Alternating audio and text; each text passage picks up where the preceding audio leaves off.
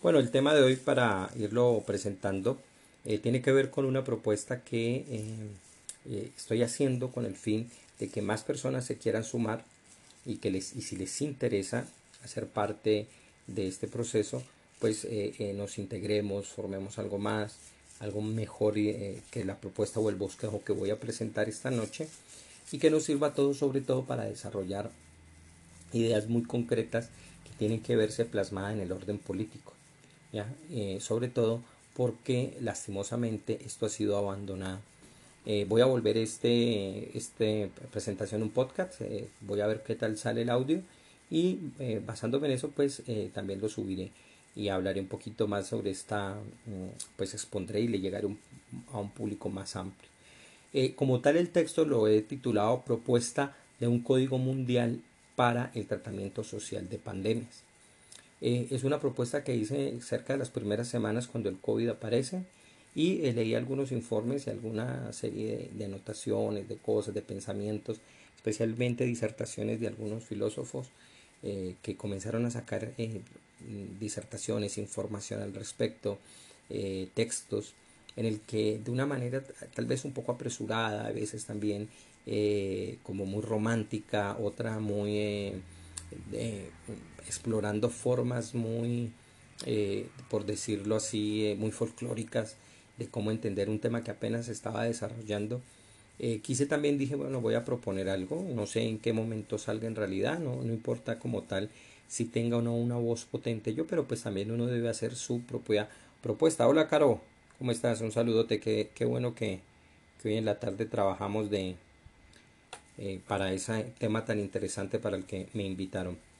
Eh, bueno, y mm, la idea entonces es presentarles 10 eh, puntos básicos que yo quiero presentar para esa propuesta de un código de carácter mundial. La idea es que la gente se sume al texto, que se integre más en él, que busque aportar y que sin necesidad de extenderlo tanto porque no, no, es, no es muy bueno que los códigos se extiendan de tal manera que se hagan engorrosos y comiencen a creer eh, caminos divergentes sobre temas que a veces terminan perdiéndose, lo hagamos a través de eh, pocas eh, páginas y que sea aplicable y que se pueda tener en cuenta en cualquier lugar del mundo. por lo tanto, la idea es grande, pero no quiere decir que por eso tenga que ser extensa, sino que quiero enfocarme a través de unos elementos básicos que logré encontrar en esas lecturas que les comentaba al principio y que me parece podrían eventualmente ser aplicadas. ¿ya? Mm, en calidad de antropólogo, y ese es uno de mis gustos, me, me, encanta ver cuál es la forma en que el ser humano eh, se organiza para resolver problemas y de qué manera eh, su sociedad, el intelecto personal, individual de cada, de cada uno de los ciudadanos, eh, comienza a trabajar con la información externa que encuentra y la, se la, la, toma, la adquiere, eh, es reacio a ella, eh, también puede comenzar a ser eh, combativo frente a esa, esa situación, pero lo que me interesa sobre todo que encontrar por lo menos los núcleos que nos convenzan más para poder desarrollar y seguir el paso hacia adelante en términos sociales. Es decir, me gusta ver la acción, la recepción, la acción la integración y la interpretación de los datos para generar soluciones más grandes y mejores que, que posibilite eh, una mejor condición en el mundo. Por lo tanto, este texto que les voy a presentar, el cual voy a ir eh, leyendo y luego comentando, eh, me parece que es importante incluirle muchos elementos que tal vez a mí se me escapen y por eso no lo quiero presentar simplemente como un texto, por supuesto, definitivo, sino que se vaya ampliando hasta que logre tener una condición política clara y que se pueda expresar en términos políticos para dirigirla a las entidades eh, que sean eh, eh, a las que se les deba llevar esto. Entonces, en ese sentido, es una propuesta, lo que vengo a presentar, que no solo me va a servir para concluir el tema de COVID aquí en, en los jueves temáticos, sino que además me va a ayudar a, a, generar esto para pensarlo más en grande. Siempre me ha, me ha, parecido a mí importante que todas las personas en todo momento a pesar de que hagamos cosas muy locales o muy, muy, eh, digamos, muy localizadas en un punto geográfico exacto, siempre esté acorde o tenga en mente los, los elementos mundiales que hay en ese entorno. Y que, y que en última son los que los rodean y que si no se comprenden, por último puede llegar a ahogar o acabar ese proyecto. Entonces vamos a ver eso. Eso, como les decía, es, está en desarrollo. Cualquier propuesta que, que oigan, ya sea que eh, estén en el vivo o que se escuche después, eh, pueden eh, recomendarme, mandarme información, algo en el que yo pueda anexar o participar con párrafos o con ideas que consideren quieran ser integrados dentro del texto. ¿Vale? bueno, vamos a iniciar. Voy a comenzar con la lectura y como les decía, la estructura es muy simple. En un texto de Word apenas alcanza cerca de unas cuatro páginas en una letra bastante grande, o sea que podría minimizarse aún más. Y eh, eh, presenta un preámbulo inicial eh, que yo le llamo un punto cero, que es un estado cero, en el que deben asumirse algunas cosas para poder seguir tratándolo en 10 puntos que son propiamente el grueso o la proposición o la serie de proposiciones que yo considero deben tenerse en cuenta para eso. Me parecería importante, por lo tanto, que en la medida en que surja esta lectura, eh, también vayan surgiendo preguntas de ustedes y hacia el final podamos revisarlas para saber que no solo si se ha entendido, sino de qué manera se podría participar y mejorar, por supuesto, este texto, que, como lo digo, no es definitivo. Entonces, eh, voy a comenzar en esto el texto como tal se llama Propuesta de un Código Mundial para el Tratamiento Social de Pandemias. ¿ya? Eh, le llamo propuesta porque evidentemente no es algo definitivo. Eh, debe ser de un código y ese código debe ser mundial. Mundial no solo por el hecho de que alguien diría, pero quieres abarcar mucho. Sí, pero no es el hecho de abarcar mucho porque sí, sino porque las condiciones tanto tecnológicas como las condiciones sociales en este momento nos permiten poder hablarle a una gran cantidad, a un público muy grande, y es necesario hacerlo así.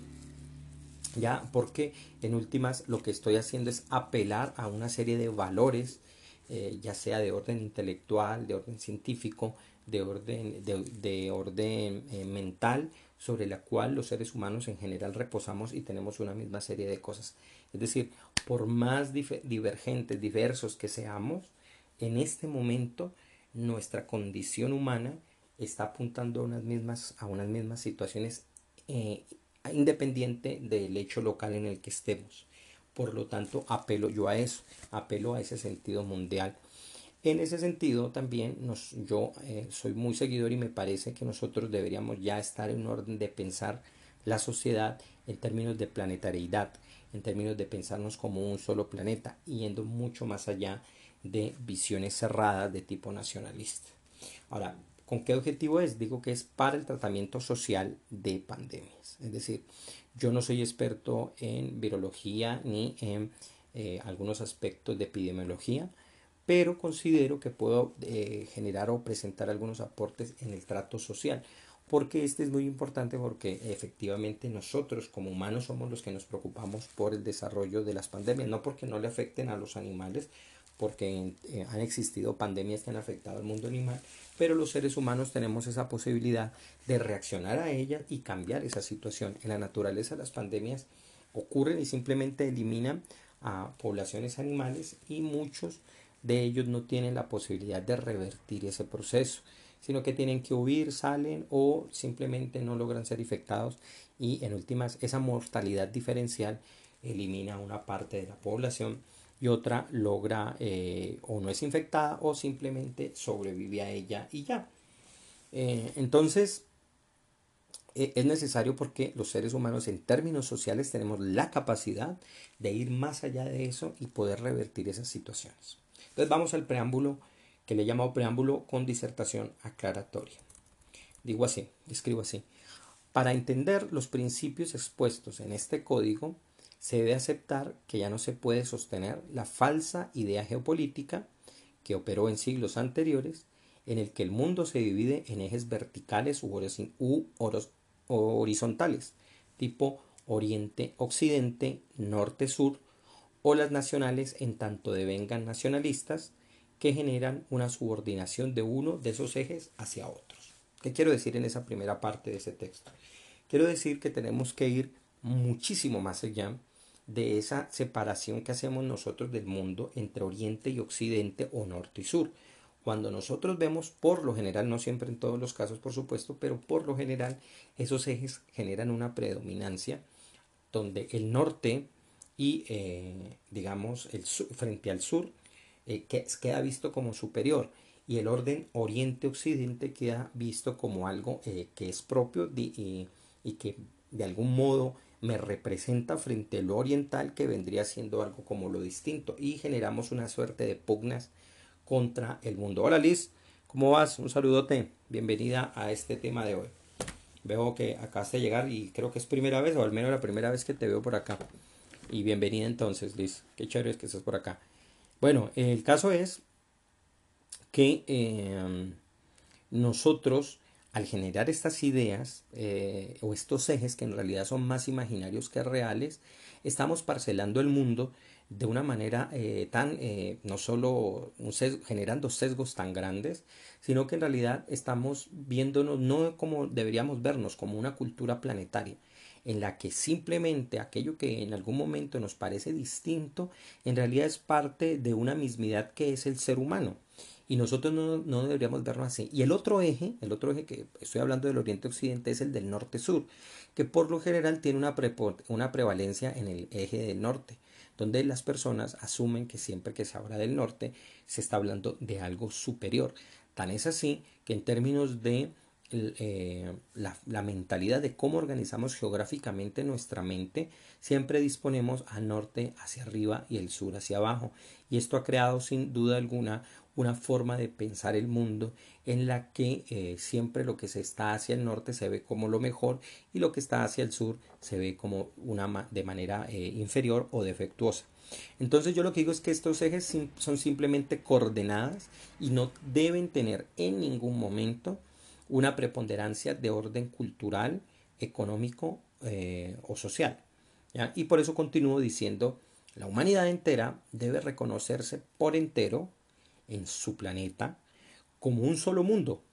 Y si se emplean estas diferencias, solo deberá ser como una mera, un mero sistema referencial espacial y ya no de clasificaciones económicas y políticas con el fin de discriminar y o señalizar a otros seres humanos. Porque por supuesto estos ejes se nos han convertido en eso, una forma de señalar y de discriminar a otras personas. Por eso incluso en el día, el día de hoy eh, las, eh, las personas a raíz de que el COVID y otros casos de otras epidemias han surgido en China, eh, la gente comienza a generar una discriminación hacia lo chino o hacia lo... Eh, y esto ha servido y, ayuda muchísimo a intereses económicos, especialmente planteados desde Estados Unidos, en los que se quiere ver o se quiere pensar en el mundo eh, de la China como el enemigo que ya tiene la contraparte necesaria del imperio norteamericano para generar una serie de valorizaciones eh, en la población y que la gente vaya tomando partido. Eh, y esto en últimas es una forma muy triste de comenzar, para mi modo de ver, de comenzar a pensarnos como un sistema realmente planetario. Hola de nuevo Camilo, ya había llegado aquí en la sesión anterior. Bienvenido otra vez. Entonces, para eso yo también he generado una idea, pero pues no, no se puede lograr establecer todo, pero yo decía, si el orden económico se para sobre la, la preponderancia de estos ejes, es decir, oriente, oriente, occidente y norte, sur, y hay una serie de, de, de preferencias sobre el eje norte y occidente, eh, haciéndose ver como a sí mismo como superior y el otro orden del mundo siendo contestatario a él y teniendo también revertir ese, ese proceso, me parece que eso es muy limitante y eh, genera una serie de genera una serie de, de, condiciones económicas que a la hora de la verdad terminan siendo eh, una forma no solo de esclavizar a las personas, sino de generar una forma de, de extender la paupermización del mundo porque no podemos ver una economía mucho más allá. Yo creo que nosotros deberíamos optar por un tipo de economía rotativa a nivel mundial en la que los continentes tuvieran grandes procesos productivos y otros momentos de descanso, cosa que las industrias y los procesos productivos no se quedaran única y exclusivamente en unos sectores, sino que eh, todos produjeran para los demás y los demás para todos, de tal manera que hubieran también grandes periodos de descanso y eh, grandes periodos de producción en lo que los continentes entraran en, un trabajo coordinado. Hay que generar una economía coordinada a nivel mundial que permita eh, procesos, como les digo, los necesarios de trabajo, que son muy importantes, pero también los necesarios de, descanso que eh, ayudarían a generar nuevos procesos de creación para una ulterior producción que por supuesto nos llevaría a avanzar mucho más allá. Entonces, en términos generales, eso es lo que hay que comprender de esta propuesta y no quedarnos limitados al hecho de entender eh, o seguir tratando el mundo como lo hemos venido tratando bajo esos ejes paradigmáticos eh, en los que nosotros queremos ver políticamente las cosas. Es decir, geopolíticamente hay que cambiar de raíz ciertas cosas para poder llevar a cabo esto que voy a proponer. Entonces, en primer momento, salir de las falsas ideas geopolíticas de, con ejes centrados en Oriente, Occidente, Norte, Sur y eh, la necesidad de que la humanidad se reconozca como un planeta, que tenga una mentalidad y una cultura planetaria, ya que no se piense sino como un contenido que está geográficamente limitado por el mundo y que tiene una diversidad de representaciones y formas, pero que en el fondo, en últimas, siguen siendo una manifestación de la unidad humana. Lady, vas entrando, saludos. Estaba entrando Lady. Bueno, Lady, vamos por el, te cuento que vamos ya para el punto número uno, luego de, un preámbulo que hice, tanto una introducción como un preámbulo al tema de eh, la propuesta que les tengo del Código Mundial para el Tratamiento de las Pandemias. Espero que llegues en este momento bien, que te guste y que podamos nosotros eh, seguir disertando con, con, esto. Vamos a ir hacia los siguientes 10 puntos. Vamos hacia el primero, tienda y accesorios. Hola, eh, un saludo, te vas llegando. Qué bueno que estés por acá y espero que este tema te agrade también bastante a ti y podamos eh, adelantar. Le comentaba también, vuelvo y hago un poquito un, corto y una publicidad aquí pequeña mientras, para los que van entrando, que la próxima semana ya voy a cambiar de temas. Ya no voy a seguir con la temática del COVID, sino que voy a hablar un poco de algo bien interesante que a mí al menos me gusta y es la paradoja de Fermi y vamos a hablar un poco sobre los eh, qué pasa con la vida en otros planetas y por qué no hemos podido encontrar esa vida. Ahora, eh, puede que se me dañe el tema y resulte que en mitad de la semana se descubra que hay vida en otros planetas, pero yo quiero un poco trabajar sobre eso para que exploremos sobre esos mundos y sobre esa serie de cosas que a mí es una de las cosas que más me interesa y yo creo que a mucha gente, no solamente a mí por supuesto, pero que nos ayudará a especular y a pensar cosas bien diferentes y bien distintas y eh, nos ayudará a entender y a muchos les servirá para introducirse a ese tema. Pero bueno, continúo acá y voy a ir hacia el punto número uno en el que quiero exponer lo siguiente. Digo así, aquí escribo en el texto de esta manera. Digo, el mundo en su totalidad, incluidos sus naciones y países, es el patrimonio de todos los seres humanos.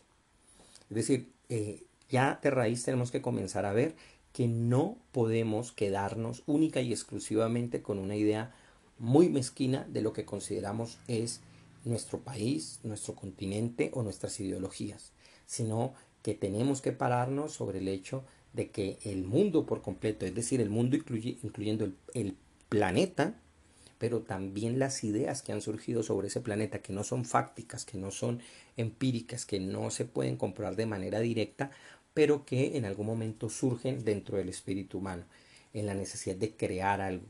Y eso es parte del patrimonio de toda la humanidad. Cuando yo veo, leo una obra japonesa, yo no estoy leyendo algo de otra cultura en sí misma. Por supuesto que pertenece a otro país, aparte del Colombia, de lo que nosotros vimos aquí en Colombia. Es distinto, es de otra época. Eso no lo voy a negar, por supuesto. Pero tengo que aprender a leer ese texto y ese documento como algo que también me habla a mí de mi humanidad. Cuando yo leo un texto del Medio Oriente o cuando leo una historia o sé o, investigo o veo o, conozco un lugar del mundo distinto, no estoy sino conociendo otra parte de mi humanidad. Y a ese es el punto que yo sugiero que deberíamos llegar. Entonces hay que ver el mundo como un patrimonio de la humanidad. Nadie debe verse, continúa aquí diciendo, como extranjero, aunque decida residir como ciudadano en un punto particular del mundo. ¿Qué quiero decir con esto? Que si bien uno sabe que no nace en un lugar del mundo en especial, y ojo porque todo esto va concatenado, va unido para poder hablar de por cuál es la propuesta en últimas que llevo eh, sobre las pandemias, porque alguien preguntará, bueno, ¿y eso qué tiene que ver con las pandemias? Ya vamos a ver. Y la idea es que las personas no se vean como ajenas al lugar en el que se encuentran. Eh, este punto del extranjero, que también de pronto en otro momento lo admito, es para entender que en realidad los seres humanos no debemos sentirnos alejados. O sea, no estamos por fuera del planeta, por más que me encuentre en Alaska. No estamos en, en no sé, en, otra galaxia, en Andrómeda. Mm, estamos en nuestro propio planeta, ¿ya? Por más lejos que me encuentre de la casa que es otro panorama local y especial que nosotros tenemos. Pero podemos construir nuestra identidad en cualquier lugar del mundo. Eh, pero ojo, aunque se decida residir como ciudadano en un punto particular del mundo, en algún lugar en términos corporales tenemos que vivir, ¿ya? Y aunque decidamos residir en un lugar del mundo muy específico, la idea claramente es que nosotros eh, no nos veamos como algo ajeno. Continúo acá y digo, todos y cada uno tenemos la responsabilidad de pertenecer al lugar en que nos encontremos respetando sus normas socioculturales. Esto implica que no porque yo me sienta propio de ahí necesariamente tenga que interrumpir, burlarme o ser desconsiderado con las creencias de los otros. Por supuesto, debo también respetarla y eso genera un estado de responsabilidad con el lugar en el que yo estoy. Eh, y esto también nos ayudaría de parte para no imponer creencias sin necesidad, salvo que nos pregunten y quieran y quieran aprender, pero no en términos de imposición hacia los lugares a los que vamos. Ojo porque esto va a encadenarse con el comportamiento social que yo propongo adelante que deberíamos tener en caso de futuras pandemias que puedan llegar a venir. Eso implica que todos los seres humanos debemos vernos como responsables unos de los otros y actuar en consecuencia tanto en tiempos normales o cotidianos y más aún en años de contingencias naturales como las pandemias. Es decir, en últimas, asumo que hay una normalidad, una serie de cotidianidad en la que estos conceptos y estas ideas de carácter social deben aplicarse, pero también ellas no deben olvidarse o deberían eh, aplicarse, pero ellas no deberían eh, dejar de, mm, de importar por el hecho de que estuviéramos en una pandemia, sino que con mayor razón deberían reforzarse durante estos procesos. Porque atención, para que a nadie le, quepa duda. Y eso no es un hecho profético, ni es un hecho brujil, ni es un hecho de que yo sé la agenda del nuevo orden mundial, entonces ya me estoy adelantando, pero ténganlo seguro que otras pandemias surgirán, ya otros, otros eh, eh, virus, priones o bacterias o lo que llegue a surgir podrán afectar al mundo en un futuro. Ya lo han hecho antes, hay 38 casos históricos registrados y lo harán después, ¿ya? Entonces, precisamente por eso nosotros tenemos que postular una idea de cómo debería actuar la sociedad frente a esas circunstancias. Y eso es lo que vengo a proponer y que también sugiero que aquel que quiera agregarse a esta idea, pues me, envíe, sus ideas y podamos incluirlas allí si consideran que yo eh, no he incluido alguna que sea interesante, que aporte algo más y que seguramente se me ha pasado a mí. Punto, vamos al punto número 2 de esto. Digo aquí, la salud de ningún ser humano debe ser tratada como un negocio.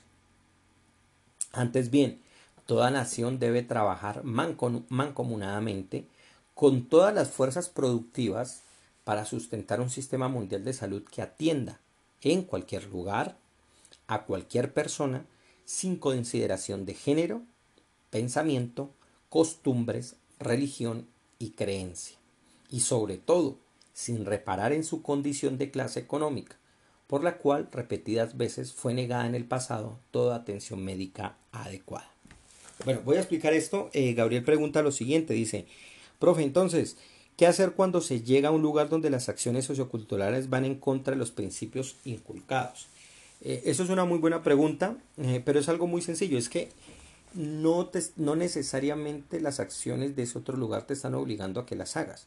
¿ya? Si en algún momento llegan a obligarlo a uno, pues simplemente uno se va. Si es que los principios de uno son lo suficientemente importantes, ¿no? Como para seguir sustentándolos en esas condiciones. Eh, pero en caso tal, pues simplemente uno se va. Y si no se va, pues tiene que asumir la responsabilidad de estar en ese lugar.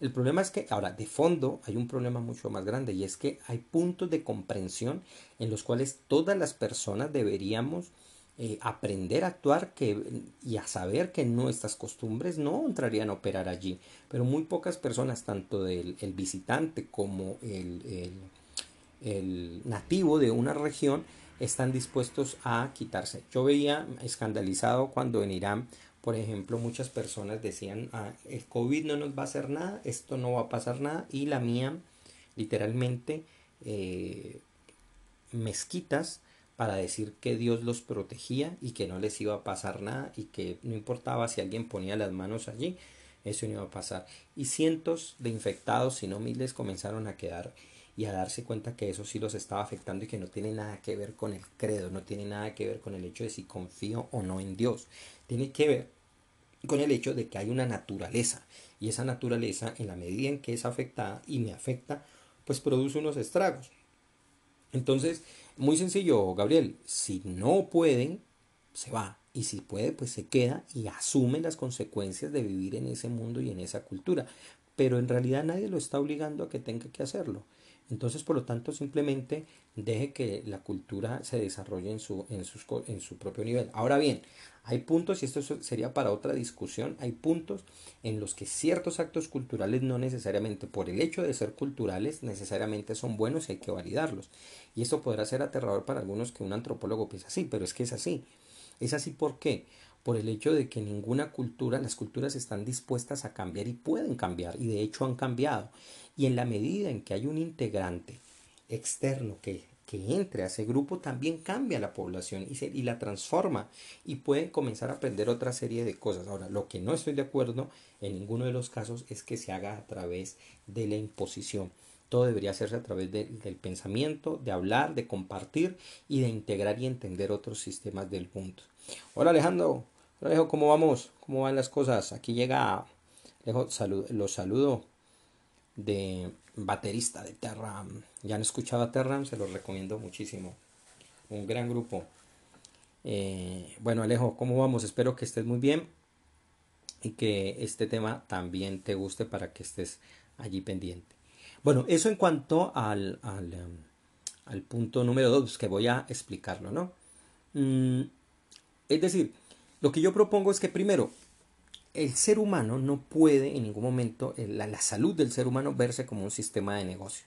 En ese sentido, se debe acabar con, con, esa forma en que el neoliberalismo ha tratado a la salud y quiere verla como un sistema, como una forma de tratamiento y de consideración en el orden privado, cuando en realidad el orden privado lo único que le interesa es lucrarse, salvo eso sí que en algún momento una entidad privada demuestre todo lo contrario en realidad busca el bienestar colectivo, lo cual sería interesante porque hay capital privado que podrían llegar a actuar allí para el beneficio, pero por lo general no ha sido así. Eh, entonces, en general no es verlo como un negocio, sino que toda nación, lo que yo sugiero, o todo grupo o institución que esté, que pueda hacerlo, debe trabajar mancomunadamente con todas las fuerzas productivas para sustentar un sistema mundial de salud ¿Por qué? Porque la salud es lo básico en todos los seres humanos. La salud es lo que nos permite a todos generar el estudio, la comprensión, eh, poder eh, participar socialmente, poder crear eh, literatura, arte, cultura, música. Si usted no tiene salud, el resto de cosas se cae. Entonces es uno de los principios de base que debe estar garantizado por cualquier grupo, institución o cualquier poder, el que sea, que dirija el mundo y que caracterice unas condiciones de institución que le ayuden a promover el bienestar a la población que pretende controlar o manejar o como quieran llamarle, debe tener un sistema de salud muy adecuado. Entonces, es muy importante que no se deje eso por fuera y que no se trate como un negocio. Mm. Entonces, eh, el problema es que esta, esta institución, o más bien la solución para que esta institución debe hacer es que en cualquier lugar en que una persona se, se encuentre, a cualquier persona sin consideración de género, de sexualidad, de pensamiento, de costumbres, de religión y de creencia, y sobre todo, porque ese es el punto que más claramente se esa referencia, sin reparar en la condición de clase económica, eh, por la cual repetidas veces fue negada en el pasado toda atención médica adecuada. Entonces, es decir, sin miramiento alguno, la salud de una persona debe ser primordial a la hora de atender en cualquier lugar del mundo que se encuentre y no simplemente decir usted es venezolano, usted es coreano, usted lárguese de aquí, que lo atiendan en su país. No, eso es falta de responsabilidad de, eh, un, de un sistema. Ahora, ¿Por qué lo hacen? Pues porque no pueden ni atender a los locales, entonces mucho menos al extranjero. No tienen cómo. Y no tienen cómo porque todo el dinero se lo han gastado y todas las eh, fuerzas productivas se han empleado para otra serie de cosas menos para la producción de recursos de la salud. Y eh, por supuesto la falta de inversión pues se ve traducida en la incapacidad no porque no exista tal vez el personal médico, no haya una capacidad intelectual para ello, sino sobre todo porque nunca existen los recursos y a la hora en que aparece esto pues ya nos coge por supuesto ya sin la capacidad de, mm, resolutiva de este tipo para poder solucionar esto. Bueno, punto número 3, que es el que vengo aquí ahorita a presentar, dice, cuando una pandemia surja, los ciudadanos de cada país y los extranjeros, o los exteriores a ese lugar del país, para llamarlo de otro modo, ya sean residentes inmigrantes o visitantes, atención a esas tres categorías de diferencia de lo que es el extranjero, deberán permanecer, de ser posible, en la ciudad donde surge el brote, salvo si los cuidados y condiciones adecuadas no, no se pueden garantizar allí. Es decir, en un principio, cuando un brote se ha detectado, y acuérdense que aquí viene algo importante, uno tiene que distinguir varios momentos de un proceso de lo que va a desarrollarse una pandemia. Primero aparece un brote, luego aparece una, luego se desarrolla en una epidemia cuando ese brote crece, luego eh, se vuelve una pandemia cuando pasa a otros lugares del mundo y en algún momento puede llegar a volverse endémico y es cuando ya se queda y se estaciona en algunas regiones y puede aparecer y reaparecer. Hasta ahora el estado del COVID es de pandemia, pero puede pasar en el futuro que se llegue a volver endémico y se pueda volver estacional como las gripas comunes, es decir, ya nos tendremos que acostumbrar a él y esperar a que surja en determinados momentos como cualquier otro brote de malaria, de paludismo, que ya se sabe que es endémico en tales regiones y las personas que van allá pueden ser afectadas. Aquí la idea es hacer, llevar, generar instituciones que em, cobijen y guarden a cualquier persona en cualquier lugar que esté, pero lo ideal es que donde surja el brote ninguna persona tenga que dispersarse por el mundo, porque eso es lo que genera las, pandemias, que se salgan del lugar donde se generó el brote. Y para poder hacerlo hay que detectarlo a tiempo, cosa que no es tan sencilla. Y por supuesto se necesita más capacidad eh, en términos cognitivos, intelectuales, universitarios, para poder desarrollar las estrategias necesarias de detección adecuada y a tiempo. Punto número 4.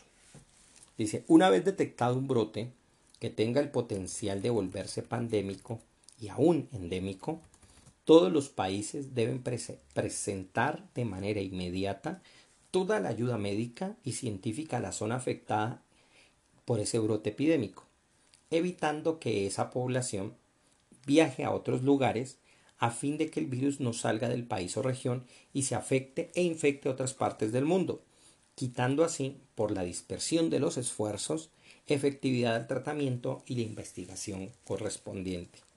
Es decir, una vez detectado el brote, ¿qué sugiero yo? Que las fuerzas comunes de todas las naciones, que en términos médicos, en términos de, de, capacidad, de organización, se dispongan para tratar el brote allí y se viaje al lugar y todos ayuden. Lo digo porque pueden haber surgimientos de brote en naciones que no tengan ninguna capacidad médica eh, y universitaria ni de nada y puedan surgir. ¿Qué es lo que ha pasado, por ejemplo, con uno de los brotes más, más fuertes que existen, que es el del ébola, que tiene una mortalidad de casi del, 70%? O sea, casi todas las personas que son afectadas por el ébola terminan muertas. Es un nivel de mortalidad bastante grande. ¿Qué es lo que, ¿Por qué el ébola no llegó a volverse a nivel pandémico? por la sencilla razón de que cuando surgió en Uganda, pues muy poca gente viaja a Uganda y muy poca gente también sale del viaje de allí y muchos de los que de los que eran afectados terminaban muriendo y eran personas que no viajaban al resto del mundo. Ahora hace poco que salió esta em, que salió esta declaración de Petro a la que todos, todo el mundo le dio muy duro porque había dicho, no sé si con una suerte de clasismo no, yo no, no lo sigo, pero vi unos retweets en, eh, eh, vi unos retweets y noté que alguien hacía ver como el, el, clasismo que había en esa declaración al decir que el, el COVID había llegado en los aviones de los ricos. Sí y no, es cierto y no es cierto lo que dice Petro. Es cierto en el sentido en que en efecto en el caso del COVID la forma en que se aceleró la llegada del COVID al continente fue por avión, eso sin duda. Pero los, eh, los eh, brotes pandémicos han llegado más allá, en otros casos se ha visto con o sin aviones y pueden llegar por barco, pueden llegar, eh, bueno, o por barco, por avión, pero el caso es que se deben cerrar las fronteras inmediatamente. ¿Cómo era la única forma de haber hecho que no llegaran a ninguna parte del, país, simplemente cerrando en este caso los, los, eh, los aeropuertos para que no llegaran presuntas personas. Es decir, ¿por qué? Porque lo que hace esto, y el problema no es si se viaja o no en avión, sino que se disperse y que haya una movilidad de personas muy rápida, muy... Eh, para que no haya la asistencia. ¿Qué debería hacerse? Sugiero yo que una vez detectado las personas comiencen a no viajar. Por supuesto esto no sería muy popular porque pues me darían durísimo las aerolíneas y ellos lo que necesitan es que viajen. Pero hay que decirlo así, la verdad, buena parte de las enfermedades del mundo y no solo esa, se desplazan de un lugar a otro por el hecho de que las personas viajan y las desplazan. Así es, y así ha surgido. Lo que pasa es que los viajes en avión nos trasladan de un lugar a otro de una manera mucho más rápida y más efectiva y por lo tanto pueden generar esos brotes eh, y expandirlos y pasar de algo endémico eh, o, epidémico a volverlo pandémico. Entonces, lo que sugiero aquí es que no se salga de la región y toda la asistencia médica del mundo entero vaya hacia esa localidad y comience a trabajar allí, evitando la expansión hacia otras regiones. Pero ojo porque vamos en el punto número 4. Vamos aquí ahora al punto número 5 donde vamos a profundizar esto un poco más. Dice, eh, o escribo aquí, toda nación debe abandonar cualquier consideración de tipo chauvinista a la hora de tratar un brote epidémico, pensando o asumiendo que está en su poder, capacidad o competencia atender por sus propios esfuerzos dicho brote, cuando en realidad no lo tiene. La nación que actúe prefiriendo un estrecho horizonte nacionalista deberá ser penalizada económicamente por la comunidad internacional. Esto me recuerda a una anécdota que eh, tienen, recuerdan los sabios del Talmud, que había un hombre que, se, que estaba en un barco y el barco, creo que lo conté en la primera ocasión, eh, él se sentó en su puesto y él comenzó con, con, un cuchillo a perforar la canoita, el barquito, y comenzó a perforarlo hasta que alguien le dice, ¿qué haces? Y le dice, le dice a la gente, dice, pues qué, este es mi puesto, yo veré lo que le hago a este lugar que es mi puesto. Y dicen, tonto, ¿cómo es tu puesto? Si te, nos hundes a todos, no te estás hundiendo tú solo, hundes a todo el grupo, hundes a todo esto. Y hay veces, lastimosamente, los países actúan así, y las personas en muchos casos. tratamos las cosas como si fuera un problema nuestro, único, cuando en realidad es un problema de carácter mundial. Una de las cosas llamativas es que hubo mucho nacionalismo, muchísimo envuelto en, esta, eh, en este brote eh, pandémico. Eh, China creyó en un principio que lo podía tratar solo y comienza a hacer los anuncios al parecer bastante tarde cuando ya es ya no puede hacer más y tiene que anunciar que se está saliendo de sus manos. Y otros países por su parte también Europa hizo lo suyo especialmente Italia y España dijeron aquí no pasa nada los españoles no nos da los italianos no nos importa esos virus de chinos y aquí no nos va a pasar nada y pasó lo peor. Ya eh, la gente comenzó a, a, hacer a morir a, hacer, a infectarse y esto se volvió mucho más grande y mucho más fuerte al punto tal de que por eso la gente desarrolló eso que él trabaja en la primera eh, de las clases esa, esa mentalidad apocalíptica que generó la idea de que el mundo se iba a acabar y que esto era parte de las plagas del fin del mundo cuando en realidad es uno de los brotes eh, que surgen cada tanto tiempo eh, ya sea por bacterias o por virus.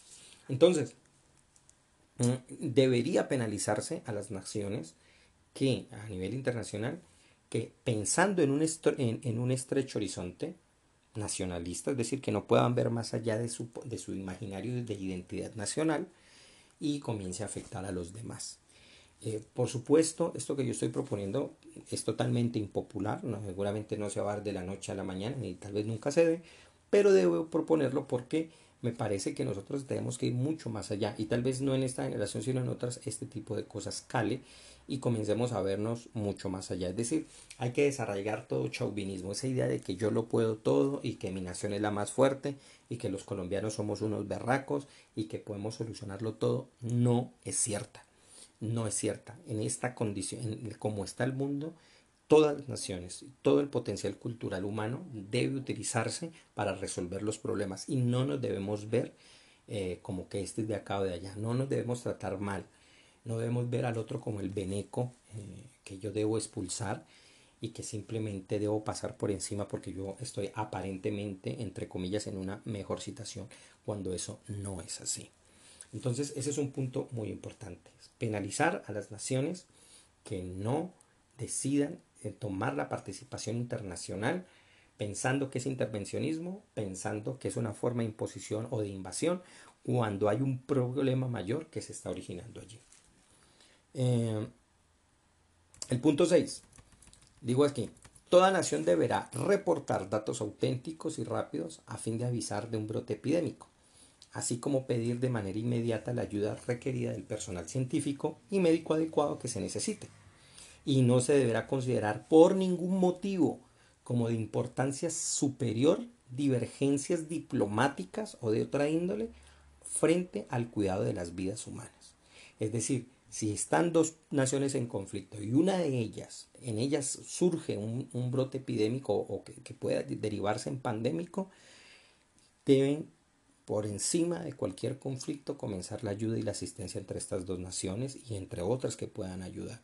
Y no puede verse y debe irse más allá de todo problema diplomático que surja. Por supuesto, esto no es algo sencillo, y a muchas personas les costará atenderlo y a, naciones porque pensarán me están invadiendo, me, me, quieren quitar mi territorio. Pero en este momento son momentos más preocupantes porque cosas como los virus y las bacterias no ven nacionalidades, no ven si tú eres de un sexo o de otro, no ven si tienes una ideología, si eres de derecha o eres de izquierda, no están tratando con eso.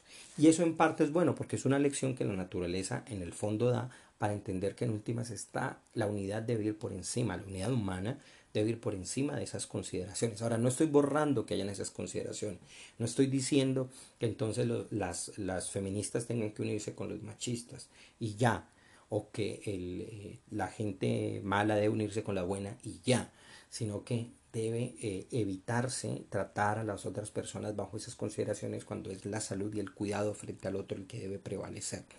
Ya, yo sé que van a haber casos muy puntuales que se deberían precisar, pero eso se tratará. El campo general debería de considerar esto, o al menos es lo que yo postulo, eh, considerar este tipo de cosas.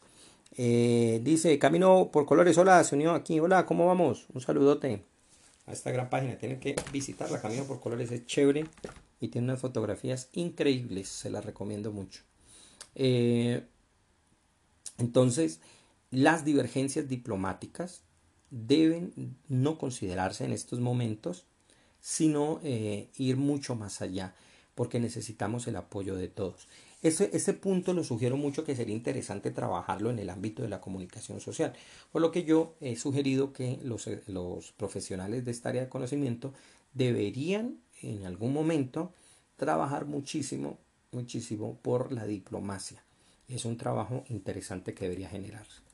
El punto número 7, vamos hacia el punto número 7 ya. Eh, ahí escribo lo siguiente, no se debe desestimar ningún anuncio de posible pandemia y de antemano se debe generar una institución de carácter internacional que sea sustentada por toda nación y que cuente y capacite a los expertos necesarios en cada región del mundo a fin de reconocer, atender e investigar cualquier eventualidad que surja. Es decir, en este, en este punto yo sugiero que es preferible pecar de asustados que pecar de bobos y simplemente eh, desatender el caso. Es decir, eh, surge un brote epidémico en tal lugar, vamos con los médicos dispongamos los científicos, que las universidades no se desatiendan que eso, eso ocurrió por allá lejos y a mí no me importa, sino al contrario.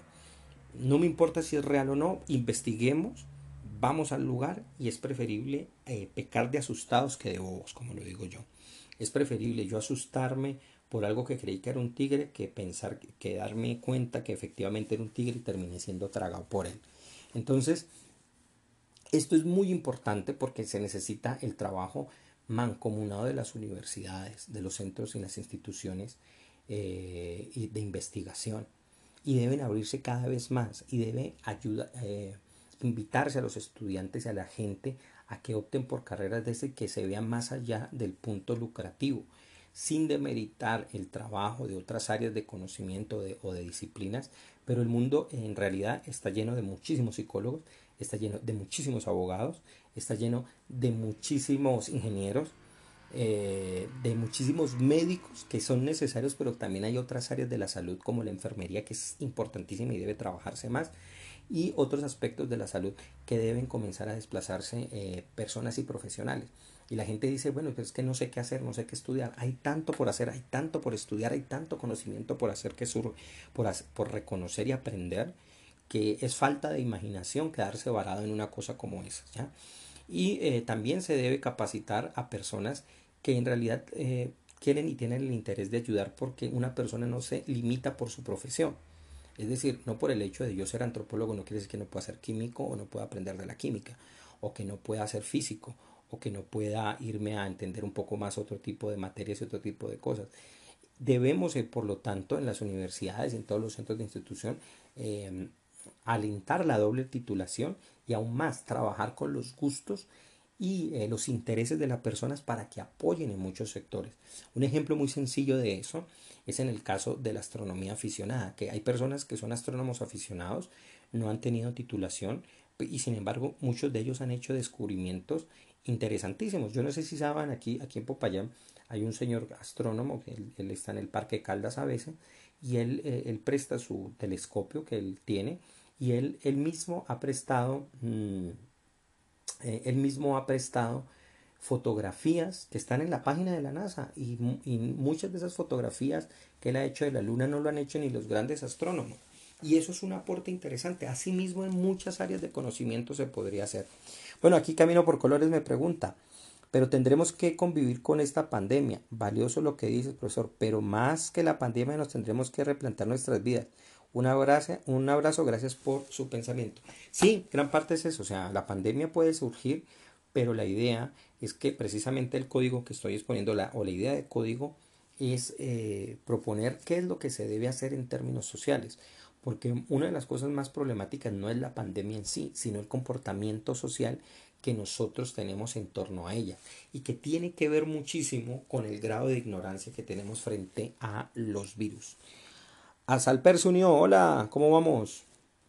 Eh, ya, ya, aunque, aunque en esto, en esto terminamos, pero alcanzas a escuchar algo. Igual, bienvenido, espero que te guste mucho lo que estamos tratando. Igual al final voy a hacer un breve resumen. Eh, también se unió Arctic Blue, eh, Hola, ¿cómo vamos? ¿Cómo va todo? Bienvenido. Ya te he visto varias veces acá. Qué bueno que estén por acá. Eh, ¿Qué pasa? Que nosotros em, no debemos desestimar nada y debemos prepararnos. Es decir, esta generación debe prepararse intelectualmente, institucionalmente, económicamente en términos sociales, en términos culturales para la que viene. No solamente para este brote que está, que está aquí, que está, sino que debemos prepararnos y educar para ello. Porque van a venir, es así de sencillo. ¿Ya? Es así de sencillo. Me dice Artic que subí los en vivos eh, Twix. Sí, voy a, voy a subir algunos y ya eh, unos creo que ya están, ya están ahí. Y algunos de esos también los voy a volver podcast. Entonces estén pendientes, ya les aviso para que si quieren oírlos también estén allí. Eh, y voy a subirlos y para no olvidar y para estar ahí pendiente, ¿cierto? Voy a tener en cuenta también eso. Bueno, entonces, mm, es decir, estar listos para la próxima cosa que vaya a venir. Hay que crear una cultura de eh, el trato hacia las pandemias que pueden llegar a surgir, porque es una, es una realidad en que el mundo, de que, que el mundo tiene. Punto número 8 Dice así, si se tiene plena certeza de un brote pandémico, se deberá cerrar bajo las condiciones estudiadas los aeropuertos internacionales, salvo excepciones que deberán ser consideradas según sea el caso. Como lo dije anteriormente, aunque suene un poco extraño, eh, y para algunos eh, llegaron a considerarlo que fuera de orden clasista, en realidad sí son los aviones un sistema muy eficiente para que los eh, virus lleguen rápido a un lugar. No es que la aviación tenga la culpa, como le oí a alguien por allí, sino que por el avión puede llegar más rápido. No quiere decir que no llegaran por otros medios. Usted puede, puede mandar un virus a cualquier lugar del mundo en canoa, lo puede mandar por el aire, lo puede mandar por miles de cosas, pero lo que hace que se logre de manera más efectiva es sin duda la, la velocidad con que los vuelos internacionales llegan a un lugar y otro del planeta. Por eso había propuesto en uno de los puntos anteriores es que inmediatamente un brote pandémico se, se encuentre hasta que no se resuelva, todos los aeropuertos deberían cerrarse. Así de sencillo. Y eh, eso incluso ayudaría más económicamente porque una vez cerrados se trata la pandemia en el lugar local haciendo que no se difunda y luego una vez restablecida la situación pues pueden volverse a los vuelos. Eso incluso ayudaría al proceso. Pero lo hicimos todo al revés. Y eso porque contrario a lo que la gente cree, nosotros no, no hay un nuevo orden mundial ni viejo ni nada. Lo que está, el mundo humano es el nuevo desorden mundial. Si tuviéramos orden en realidad eh, estaríamos muy de acuerdo con los sistemas naturales y actuaríamos en consecuencia. ¿ya? Y sabríamos cómo tratar este tipo de cosas, este tipo de epidemias y este tipo de condiciones. Punto número 9. Para evitar futuras pandemias, se debe poner fin de manera urgente a dos prácticas humanas mucho más generalizadas de lo que nos gustaría. Eh, primero, la destrucción incesante de bosques, con la subsecuente conversión de hábitats de vida silvestre en tierras de cultivo. Y segundo, el consumo incontrolado de especies silvestres. Quiero detenerme allí antes de continuar en, esa parte del, punto 9.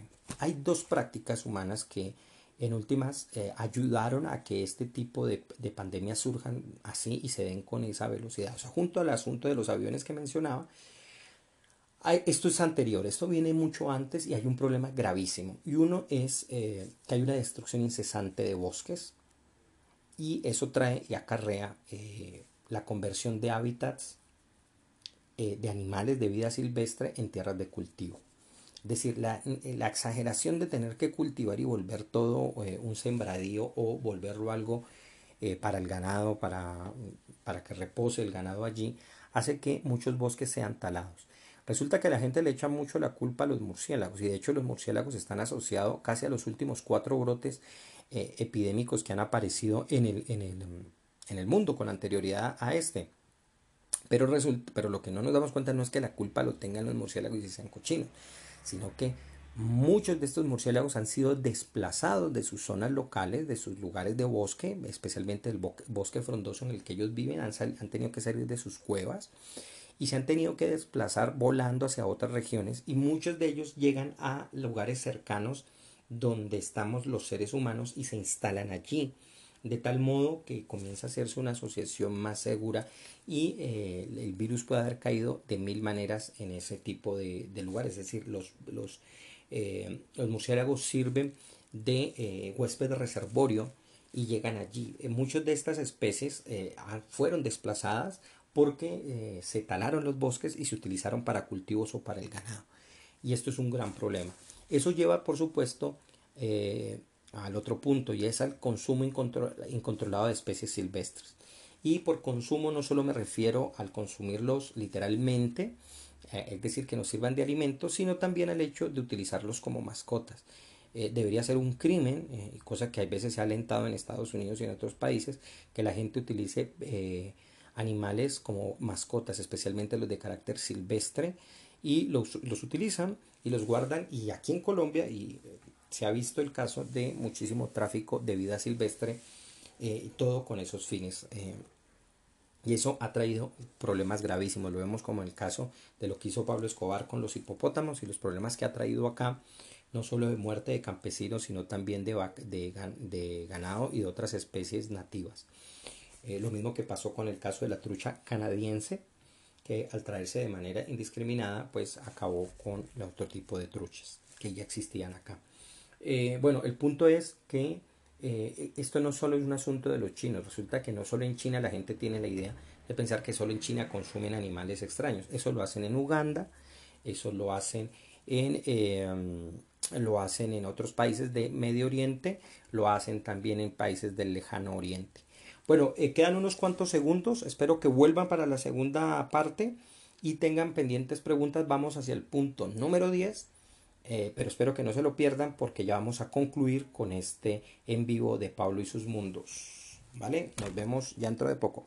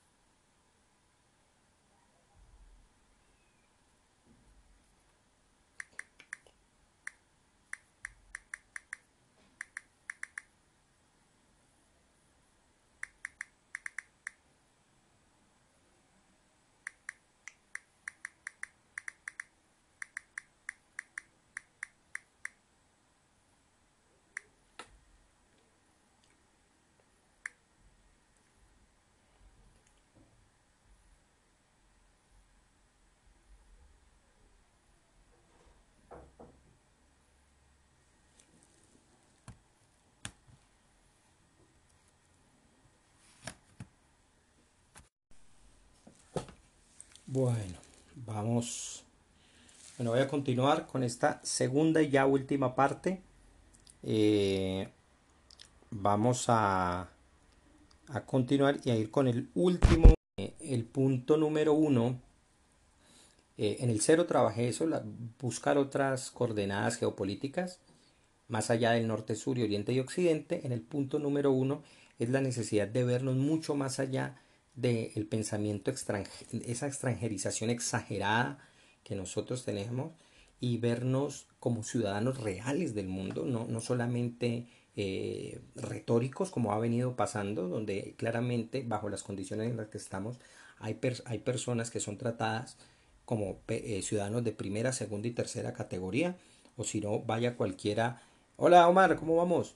Vaya cualquiera y presente su eh,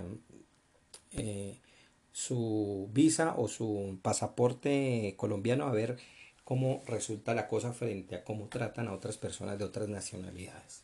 Entonces, eh, claramente el mundo está siendo tratado así. Entonces, en el, punto número uno traté sobre la necesidad de vernos como ciudadanos auténticos del mundo y tener responsabilidad en el lugar con el que estemos, cuidándolo, protegiéndolo en términos culturales, en términos sociales, porque eso va a garantizar, por supuesto, lo siguiente que voy a exponer como lo fui desarrollando en el punto número 2, que resumiéndolo, y es que nosotros tenemos que trabajar para que la salud no se vea como un negocio, sino que haya una eh, condición de trato y de equidad para cualquier persona en cualquier lugar que se encuentre, sin ninguna distinción y que, las, y que sea tratado eh, de la mejor manera posible, como un local, como una persona totalmente, porque no es el hecho de que esté en un lugar del mundo, sino que es un ser humano y que está en el mundo. Eso debe garantizar su tratamiento médico. Eh, y ojo porque hago énfasis en el aspecto económico. Si ustedes se dan cuenta, por ejemplo, en nuestra constitución en Colombia, ustedes se van a dar cuenta que dice que nadie será discriminado por su condición eh, religiosa, sexual, eh, de pensamiento, ideológica, lo que sea, pero no mencionan en, los, en ese artículo preciso, no mencionan el carácter económico, porque en últimas, por eso la mayoría de las personas son discriminadas a una persona no le interesa tanto si usted es o no homosexual, si usted es o no eh, de cierto color racial, entre comillas racial, sino que le que interesa es que tenga o no plata. Cuando hay una persona que tiene cualquier color de piel, que tiene una sexualidad determinada, pero tiene dinero, no es discriminada de igual manera. Es decir, porque eso pesa muchísimo. El tercer punto que mencioné